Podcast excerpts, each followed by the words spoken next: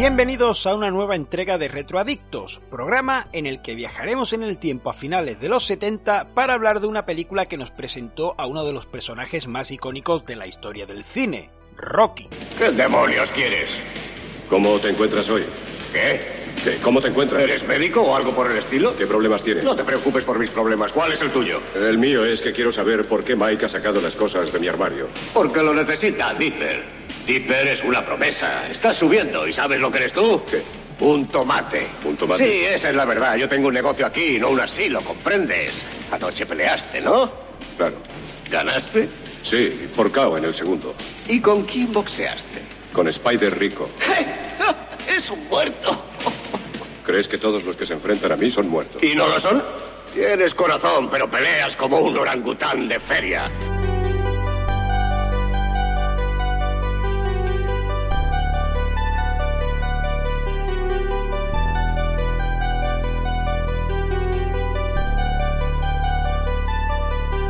Comenzamos con las curiosidades comentando que tras una dura negociación con los productores, Sylvester Stallone aceptó vender el guion de Rocky a cambio de la irrisoria cantidad de 35 mil dólares, pero con la condición de protagonizar en la película.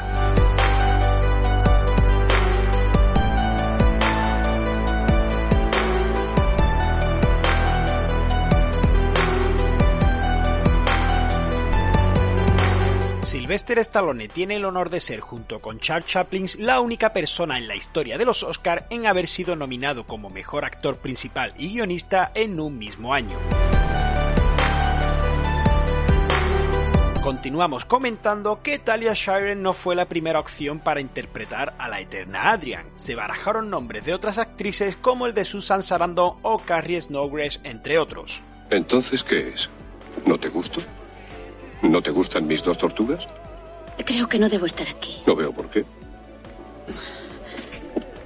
Estoy fuera del lugar. Según declaraciones del propio director, todas las tomas de la película transcurridas en exteriores se rodaron sin permisos ni extras, de modo que todo lo que vemos en el mercado y el barco fue improvisado.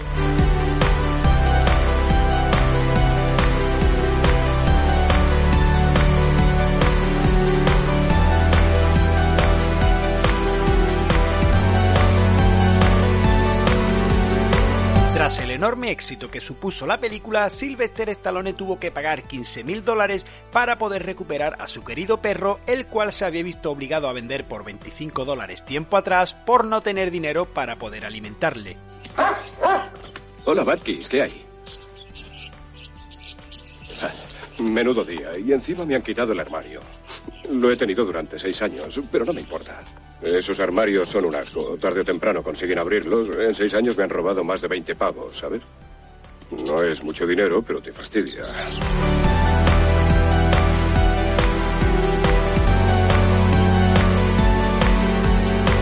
Y hasta aquí el programa dedicado a Rocky, película que llevó a Sylvester Stallone al estrellato y que 34 años más tarde le condujo a entrar en el Salón de la Fama del boxeo.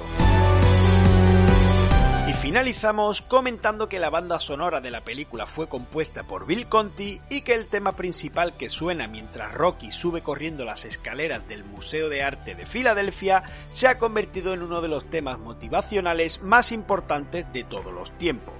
Sin más, me despido. Hasta la próxima.